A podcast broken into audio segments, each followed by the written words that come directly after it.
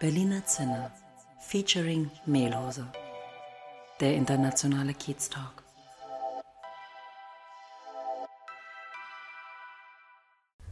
Ja, herzlich willkommen zum internationalen Kiez Talk mit Daniel und mit Olaf und heute auch mit Alex. Und äh, wer das ist, das sagt euch jetzt der Daniel. Ja, vielen Dank, Olaf. Und ich freue mich auch, dass wir heute wieder live im Berliner Zinner Featuring Mehlhose sitzen mit der blauen Couch und auf der Couch der Alex. Wie sind wir überhaupt zusammengekommen? Ähm, wir kennen uns noch gar nicht so lange. Ähm, das war letztes Jahr. Ich war mit der Family in Brighton, UK unterwegs und bin an einem Schaufenster vorbeigekommen. Da stand CH Berlin. Und da dachte ich, was ist denn CH Berlin? Müsste ich doch eigentlich kennen. Bin reingegangen, habe die Schuhe entdeckt, fand es ganz toll. Mein Schuh gab es aber nicht und dann habe ich da CH angeschrieben und wer hat sich gemeldet? Der Alex. Und seitdem sind wir im aktiven Austausch und ich freue mich ganz besonders heute, dich begrüßen zu dürfen. Alex, bei uns auf der blauen Couch. Sag doch noch mal kurz, wer bist du, wo kommst du her? ja, erstmal grüß dich, Daniel. Ja, hat mich auch gefreut, dich kennenzulernen vor na, mittlerweile über ein Dreivierteljahr. Ja, ich bin Alex Barré aus Berlin. Ich bin sogar wirklich Berliner, hier geboren vor bald 54 Jahren. Genau und ähm, betreibe CEA im Prinzip seit 20 Jahren, wo ich durch Zufall drüber gestolpert bin. Ja, das macht natürlich neugierig. Der Daniel hat jetzt gerade schon CA angesprochen ähm, und du auch, aber vielleicht kannst du noch mal genau erzählen, was CA ist. Ich habe gehört, es geht um Schuhe und vielleicht auch, wie du darüber gestolpert bist. Ja, CA, also ich kenne die Schuhe noch aus meiner Jugend, habe Fußball gespielt und ähm, sie dann mehr oder weniger in den 80er Jahren in den Schrank gestellt, als die Wende kam. Und bin zehn Jahre später drüber gestolpert, dass ein guter Freund von mir ein paar aus dem Secondhand bekommen hatte, die er dann anhatte und da draußen keine Marke drauf gedruckt hat, hat natürlich keine Ahnung gehabt, was für ein Schuh war. Ich kannte ihn exakt, habe ihn kurz darauf hingewiesen, meine ich, was es ist. Er ist häufiger darauf angesprochen worden auf der Straße und irgendwann kam man auf die Idee, wir müssten mal herausfinden, wo es hier eigentlich ist. Und deswegen sage ich ja, bin ja aus dem Osten.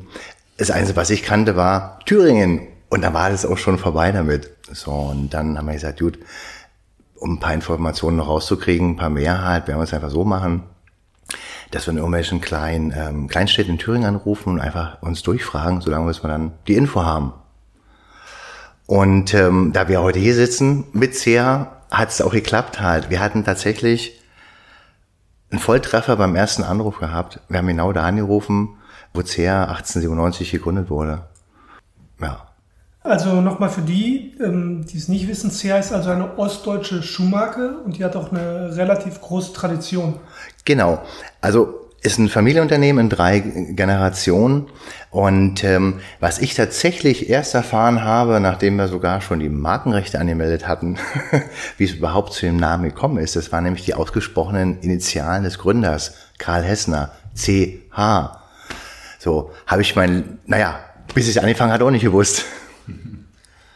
Und jetzt bist du, um es mal in Neudeutsch auszudrücken, der CEO von CH. Ähm, äh, CEO alles im Prinzip halt, ja, wenn man in so einer Firma, ähm, naja, anders, wenn man diese Firma aufgebaut hat, wir waren mal am Anfang zu zweit, jetzt sind wir ein paar mehr Leute, dann ist man nicht nur CEO, sondern ist auch Seelentröster und Putzmann und Handwerker und also ist eigentlich der Mann für alles. Ja, ich sag mal so die eierlegende Wollmilchsau. Also alles, was du kannst, musst du auch ausüben. Das heißt, du bist, ähm, du hast gesagt, du bist kurz vor der 54. Ähm, vor 20 Jahren ähm, hast du CH gefunden und ähm, dann wieder aufgebaut. Das heißt, du warst du Mitte 30. Was ist eigentlich dein Hintergrund? Hast du eine Ausbildung gemacht? Also, oder kommst du aus dem Schuhbereich? Genau. Wie kann man sich das vorstellen? Ich bin, Wie managst du das? Oder bist du, bist du Handwerker? Ja, ich bin Handwerker. Ich bin ausgemachter Handwerker. ich bin eigentlich Maschinenbauingenieur. Mhm. Und ähm, wie das damals so war, im Osten bist du von der ersten bis zur zehnten Klasse in die Schule gegangen, musstest dir in der neunten überlegen, okay, was du machst. Wenn du Glück hattest, durfst du Abi machen, wenn nicht, hast du einen Beruf ausgeübt. Ich hatte dann die große Ehre, dass ich ähm, eine Berufsausbildung mit Abitur gleichzeitig machen durfte. Und man stand dann mehr oder weniger vor der Wahl, okay, Elektromonteur mit Abitur oder Maschinenanlagen mit Abitur. So, und ich fand das Maschinenanlagen klang besser als Elektro. Also habe ich mich dafür entschieden. Habe dann diese drei Jahre gemacht, halt Lehre und Abi. Und dann ähm, musste man damals oder anders halt der Wunsch der politischen Führung war, dass man als Abiturient und jemand, der studieren wollte, drei Jahre zur Armee gehen sollte. Das wollte ich nicht unbedingt. Ich wollte eigentlich gar nicht dahin.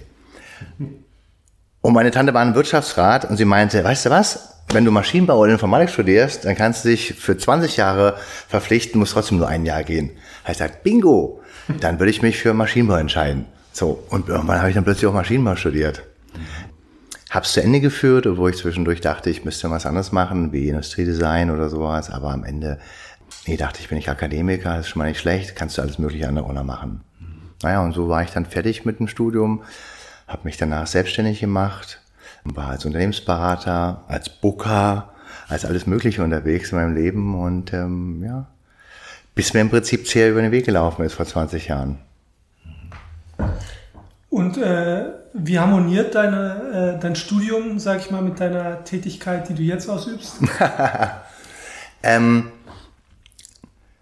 mein Vater hat mir mal gesagt, im Studium lernst du eine Menge Theorie, in der Praxis dann eine Menge praktischer Dinge. Klingt ja auch so. Und ähm, ich dachte, okay, mein Studium wäre eigentlich so weiter umsonst. Gut, du weißt, gewisse theoretische Herangehensweisen an Themen etc. pp. hat man ja gelernt. Aber tatsächlich war es so, dass wir in der Slowakei, wo wir zwischendurch mal produziert hatten, bestimmte Maschinen vorgefunden haben, die nicht ganz so auf uns funktioniert haben. Und da kam meine große Stunde. Perfekt. ja, und jetzt CEA ist ja ein, ich sag mal, mittelständisches, kleineres mittelständisches Unternehmen mit internationalen Ambitionen. Ähm, wie hast du es geschafft, so eine Organisation aufzubauen? Also du machst ja nicht alles alleine, oder? Äh, fast. Nein, natürlich nicht halt, ja. Das kam natürlich über die Zeit. Wir haben wirklich zu zweit angefangen, das Ding halt äh, zu wuppen. Am Anfang, äh, ich, wie gesagt, wir haben beide damals mit meinem Kumpel und Partner keine Ahnung gehabt über Schuhproduktion, wirklich gar keine. Ich wusste, okay, man braucht einen Leisten und dann warst du doch schon. Und ähm, Dementsprechend haben wir erstmal angefangen, erstmal die ganzen Grundlagen herauszufinden, halt, wie stellt man überhaupt einen Schuh her? Wo ist es überhaupt noch möglich halt? Weil als wir CH oder CH Berlin dann gegründet hatten, waren für uns die Ambitionen ganz groß. Wir wollen diese alte Schuhmarke möglichst auch in Deutschland produzieren. Das war einfach, es passte so zusammen und es war unsere Idee, was dann, um es vorwegzunehmen, nicht so geklappt hatte. Wir waren kurzzeitig in Deutschland ein halbes Jahr, fühlt sich jetzt an wie nie. War aber so. Und es war die größte Lehre eigentlich in der gesamten Schuhproduktion von CH, weil hat gar nichts geklappt. so. Und ähm, am Anfang ließ sich das Ganze noch gut handeln halt und dann war ganz klar halt, wenn man das Ganze professioneller aufziehen will, also Produktionsorganisation, Vertrieb, Buchhaltung, all die Dinge eben, die dazugehören halt, dann muss man dann darüber hinauswachsen und nicht nur mit zwei Männerkicken da irgendwas betreiben wollen. Und so haben wir im Laufe der Jahre halt das geschafft, halt, ähm, ja, in jedem Bereich eigentlich notwendig war, halt auch entsprechende für, also entsprechende Personal zu sorgen. Wir haben ja eigene Läden aufgemacht. Das heißt, irgendwann waren wir auch mal 30, 40 Leute. Ich finde es jetzt eigentlich so mit 15, 16 Annehmer. Mhm. Krass, und du, bist Maschinenbauingenieur, ähm, also von, von der Ausbildung her. Ähm, Produktion ist nicht mehr in Deutschland, sondern die ist im europäischen Ausland. Also das heißt, ich gehe davon aus, du kannst ein bisschen nachvollziehen, wie die Prozesse funktionieren, woran es hängt und was man machen muss. Aber wie gehst du mit dem ganzen Thema Internationalität um? Sprachlich, Kultur? Wie baust du Vertrauen auf in deine Geschäftspartner? Das ist nicht so einfach. naja, ist ja mal so. Ich muss da ein bisschen ausholen. Aufgewachsen ja. bin ich ja im Osten. Und mein Vater war was ich zwar als Kind nicht so cool fand, aber aus den Erzählungen heraus und im Nachhinein dann schon. Mein Vater war Ingenieur auch und äh, war viel im Ausland tätig. So.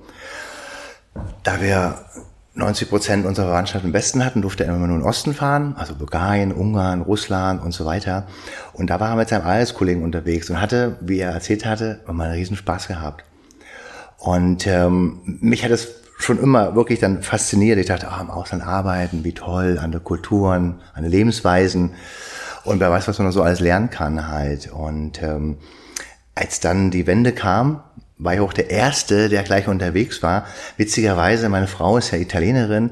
Das erste Land nach der Wende, was ich besucht habe, war Italien. und mir muss das dann hängen geblieben sein halt. Mhm. Und, ähm, und dann habe ich mich letztendlich schnell aufgemacht gehabt. Während meines Studiums hatte ich genug Zeit gehabt und auch danach anfänglich ähm, habe ich meine Arbeit so eingeteilt, dass ich mindestens im Jahr drei, vier Monate unterwegs war weil es mich einfach interessiert hat, wirklich an anderen Kulturen nicht nur zwei Wochen mal da zu sein, sondern wirklich zu leben, Dinge zu erfahren, was für einen mitzunehmen auch. Und selbst wenn es medizinische Dinge waren für mein Chassis, was mittlerweile mit 50 dann auch schon nicht mehr ganz so funktioniert. Aber es sind eben Sachen halt, ähm, die haben mich begeistert so. Und, ähm, und gerade auch als Kind des Ostens war es ja am Anfang, wenn man gereist ist, ist es immer, wo kommst du denn her? Ah, aus Deutschland. Wohnen. Berlin. Wo? Ost oder West? Ost. Uh, erzähl mal. und so ging das über die Jahre hinweg halt. Und man hat dann so das Gefühl gehabt, dass gerade nach diesem Kalten Krieg, nach dieser Wende, gerade die Leute von damals, die jung waren, alle so offen waren für, man muss was Gemeinsames reißen. Mhm. Ja, so. Und man hatte sich auch extremst wohl gefühlt, muss ich dazu sagen, halt, ja, mit Skandinaviern oder mit Italienern oder Spaniern oder mit wem auch immer man dann eben auch getravelt ist halt. Und für mich war es immer schon so, ich gesagt hatte, wenn ich später erwachsen bin, wenn ich weiß, was ich möchte, dann muss ich irgendwie im Ausland arbeiten. Ich dachte auch, was wie Entwicklungsingenieur oder sowas. Ich fand das wirklich faszinierend. Und ähm, gut, ich bin nicht Entwicklungsingenieur geworden halt. Ich agiere nun anders halt im Ausland. Ganz klar, es CR würde es ja nicht geben halt, wenn wir nicht halt ähm, ja, international arbeiten würden. Also ganz klar von Anfang an, es geht los halt im, in der Gestaltung, im Design. Gut, meine Frau ist Italienerin, also haben wir wieder Internationalität da. Aber für mich war es von Anfang an interessant, meine Mitarbeiter nicht nur nach Kompetenzen auszusuchen, sondern wenn ich zwei hatte, wo ich sagte, ah wow, sind gleich, habe ich lieber den genommen, der nicht Deutsch sprach. ähm, und wir waren über Jahre hinaus ein extremes internationales Unternehmen. Also wir hatten wirklich alle Leute mhm. aus Europa irgendwie vertreten bei uns halt oder aus anderen Nationen in der Welt. Ähm, auch jetzt finde ich es immer ganz interessant halt, ähm, wie unterschiedliche Kulturen die sich auch politisch nicht unbedingt leiden können, trotzdem äh, rein menschlich untereinander wunderbar agieren halt. Und das ist faszinierend. Andererseits ist es auch immer ein Stück Herausforderung halt. Ich sehe es bei meiner Frau, Italienerin, sehr impulsiv und so weiter. Da werden die Probleme lautstark angesprochen, geklärt, damit ist die Sache gegessen halt, ja. Wir Deutschen sind noch ein bisschen anders unterwegs. Wir sind erstmal noch mindestens eine Stunde nachtragend, ja, und dann müssen wir mal gucken, dass wir uns da wieder einkriegen. Das führt eben manchmal auch zu ein paar Irritationen, muss man dann schon zugeben, ja. Ansonsten, wir kochen bei uns zum Beispiel Essen mittags halt und dann ist jeder mal dran. Das heißt, es ist einmal jetzt Polnisch, dann Russisch, dann Italienisch, dann Deutsch und so weiter halt. Und ähm, das ist so, dass man auch einen interkulturellen Austausch hat. Und das sind Dinge, die ich ähm, von Anfang an wirklich ähm, geliebt habe. Also das heißt, um das nochmal äh, so in meinen eigenen Worten zusammenzufassen, man muss schon so eine intrinsische Motivation haben, sich ähm, im Ausland zu orientieren und äh, also diesen Global Mindset haben.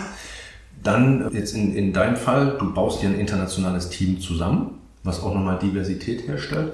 Und dann der Gipfel der Genüsse ist, du heiratest international. Ja? Du holst dir sozusagen in die Familie rein. Okay, cool. Das war tatsächlich der letzte Gipfel, genau, vor einem halben Jahr. Genau vor einem halben Jahr, genau. Cool. Ähm, ja, das ist so die Veränderung des Ganzen halt, ja, so. Aber äh, um nochmal eingangs auf deine Frage zurückzukommen, den Vertrauen. Und das ist natürlich nicht ganz so einfach halt, ja. Vertrauen läuft auch über Agieren, über Zusammenarbeit, ja, sehen, wie läuft, laufen Dinge, Prozesse und so weiter halt. Dann ist es natürlich äh, gar kein Thema, ob ich das hier mache oder im Ausland mache. So.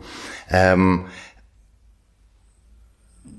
wir sind, sagen wir mal, schon einige Höhen und Tiefen durchlaufen halt, auch gerade im Ausland, mit Produktion, mit ähm, Suppliern und so weiter und so weiter.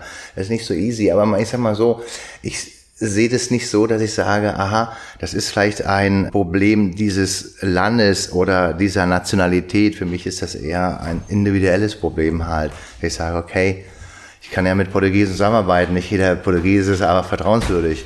Ja, so, aber halt grundsätzlich ist es so, mag man die Mentalität, überhaupt da zu sein halt, ist ja schon mal die größte Voraussetzung halt, dass man auch wirklich mit Freude und, ähm, und am Ende dann auch mit Erfolg arbeiten kann.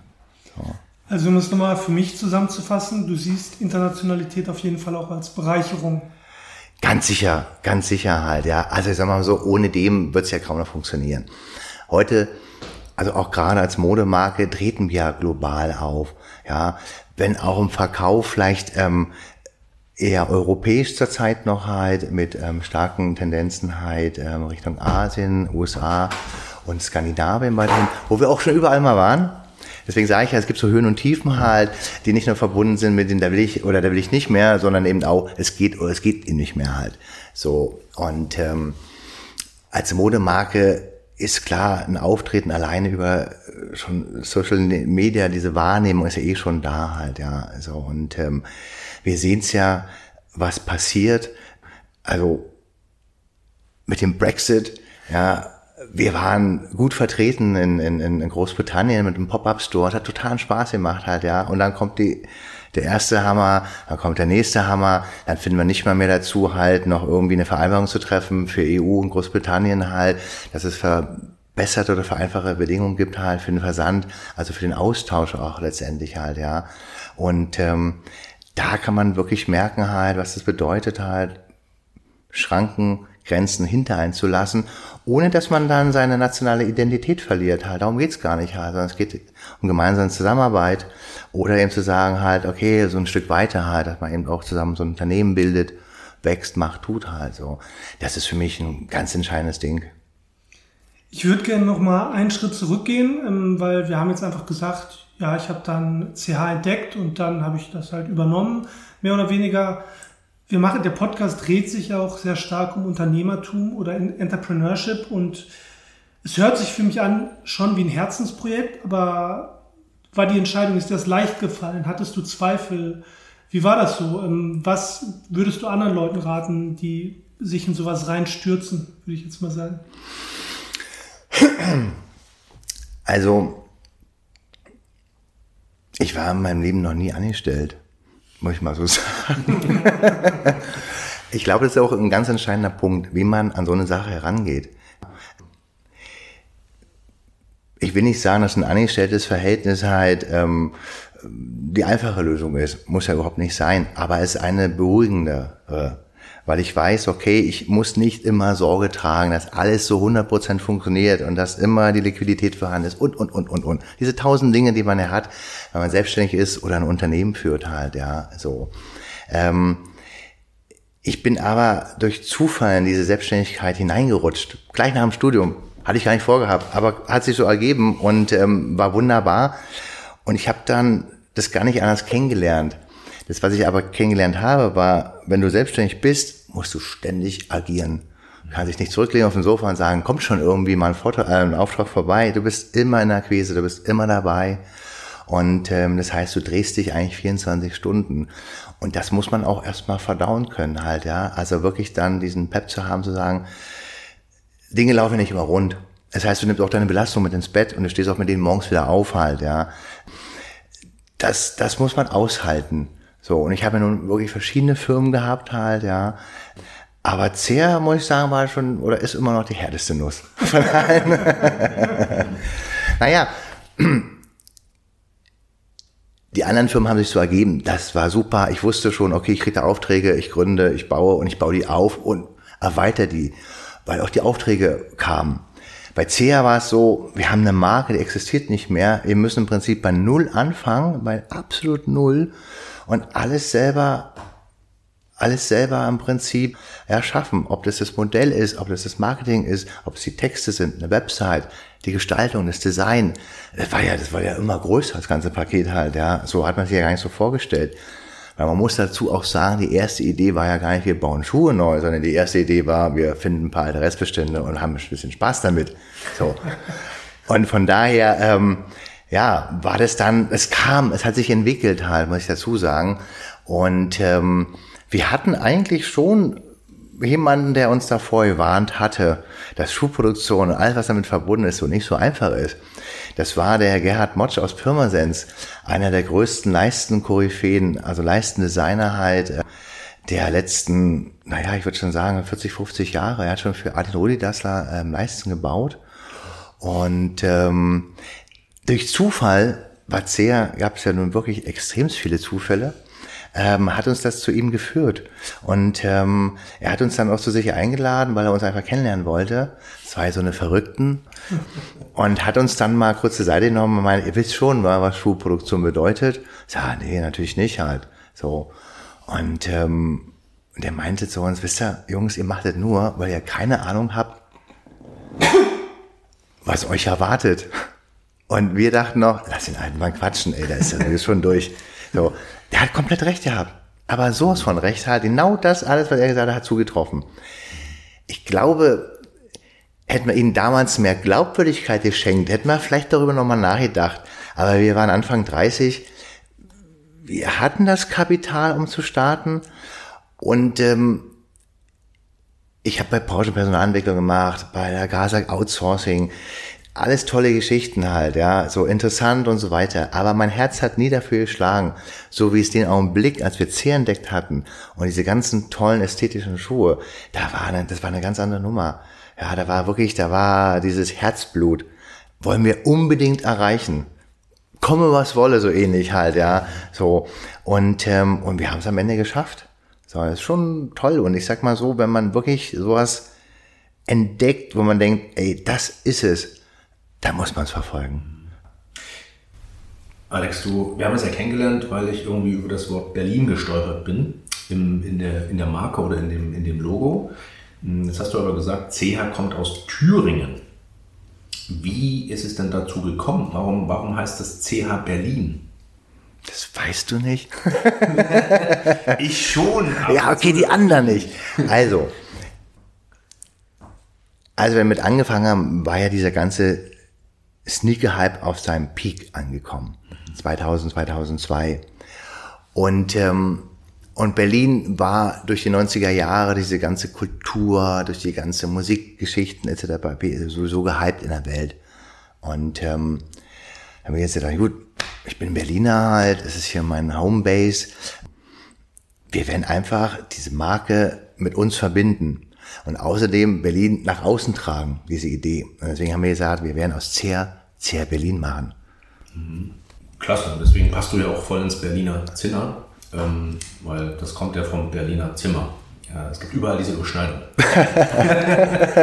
du hattest vorhin ähm, erwähnt, ähm, also ja, einmal dieses Berlin gehypt und schnelllebig, ähm, aber du, dir ist ja, liegt ja auch viel daran, ähm, eine nachhaltige Marke aufzubauen und nachhaltige Produkte zu entwickeln.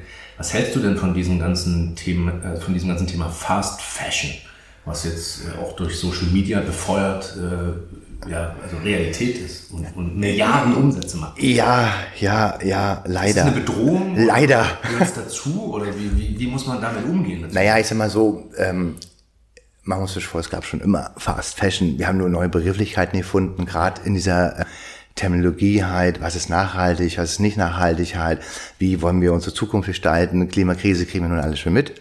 Mhm. Das kann man nun nicht mehr leugnen halt und entsprechend sollte man sich natürlich auch schon zügig überlegen halt, was denn oder welchen Beitrag jeder von uns natürlich auch leisten kann und wir natürlich auch als Unternehmen. Und ähm, wir haben für uns damals ganz klar entschieden, welche Materialien wir verwenden halt, ja. So, wie der Schuh aufgebaut werden soll, was wir damit vorhaben halt, ja. Also die Grundidee war die Leder, weil Leder einfach ein super Werkstoff ist für Schuhe, langlebig, robust etc. pp. B waren die alten Schuhe auch aus Leder und wir haben gesagt, unsere DNA ist Leder. Wir machen Lederschuhe und nichts anderes. Und ähm, und solange wir alle noch Fleisch essen und die Kuh abgezogen wird und das Leder am Ende ja ein Abfallprodukt ist, dann müssen wir uns nicht vormachen halt, verwerten wir ja immer noch Dinge halt, die sonst auch wegkommen. So, erstmal so als Ausgangspunkt. Und ähm, für uns war es auch von vornherein so, dass wir gesagt haben, ich habe damals also als mir die Größe dann gepasst hatte und ich nicht mehr aus den Schuhen rausgewachsen bin, da haben mir die Schuhe natürlich gepflegt und gemacht und getan und wieder genäht, wenn die Naht aufgegangen ist und die Sohle nochmal angeklebt und so weiter. Und dann hatten wir die, die Idee, habe ich gesagt, weißt du was, wir werden die Schuhe genauso oldschool bauen, wie sie damals waren. Und wenn die Sohle abgelaufen ist, dann kann man bei uns die Sohle wieder neu machen lassen. Und wenn das Futter hinten zertreten ist, kann man es wieder neu machen lassen. Also die Idee, die wir hatten, war nicht nur einen Schuh zu nehmen, nach zwei Jahren wegzuschmeißen, sondern zu sagen, hey, der ist noch top, den kann ich reparieren.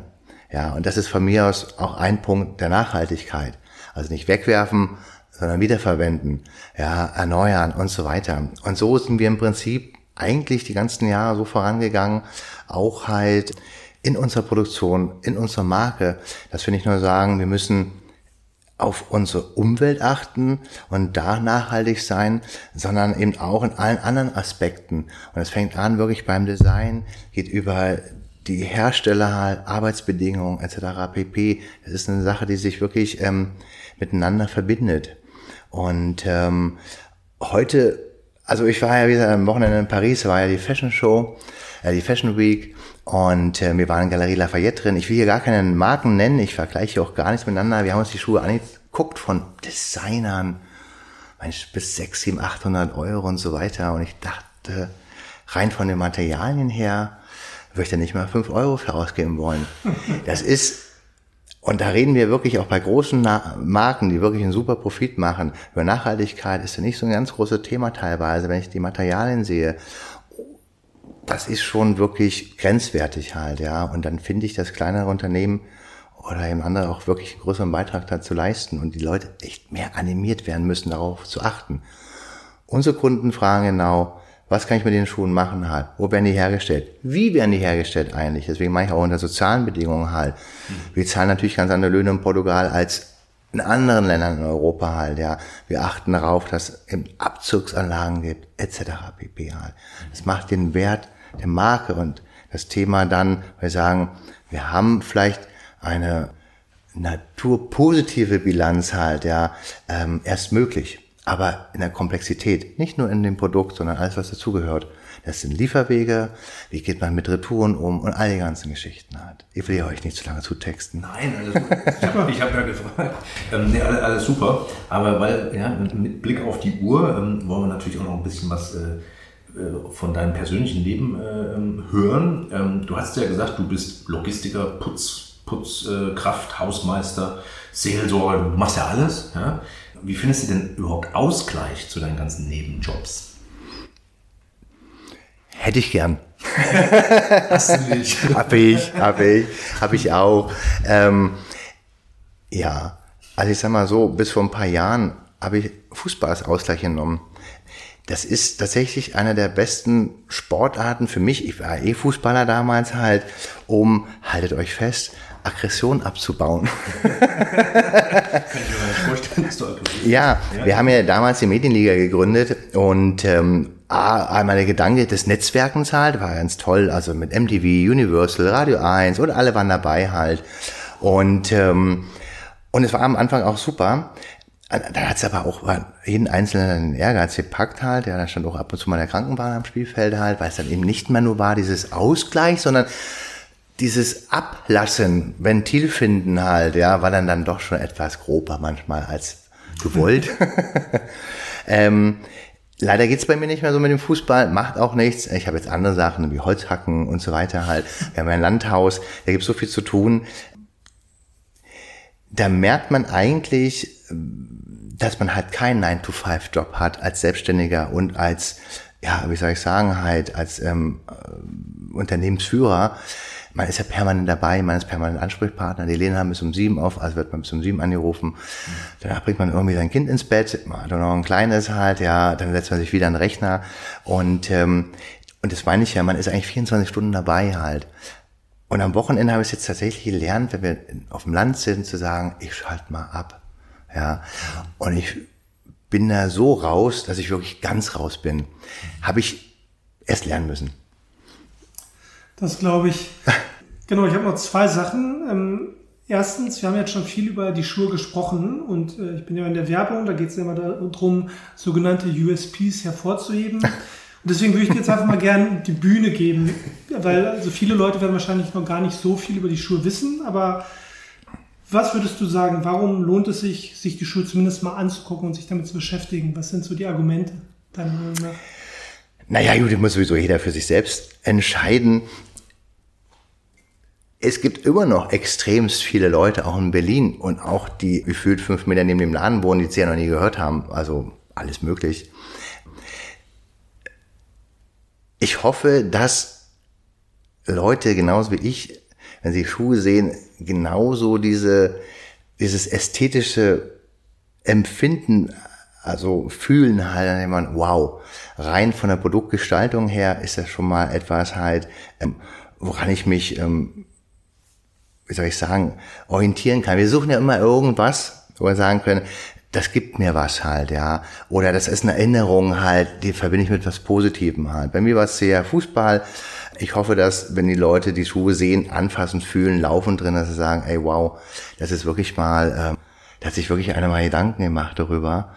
Deswegen, wichtig ist erstmal gefallen. Ich glaube, wenn sie reinfahren, den Schuh anhaben, rumlaufen, dann ist die Sache geritzt halt, ja. Wir müssen nur erstmal bis dahin kommen. Und das ist die größte Herausforderung eigentlich heutzutage, ja, ehrlich in diesen ganzen Angeboten das rauszufiltern.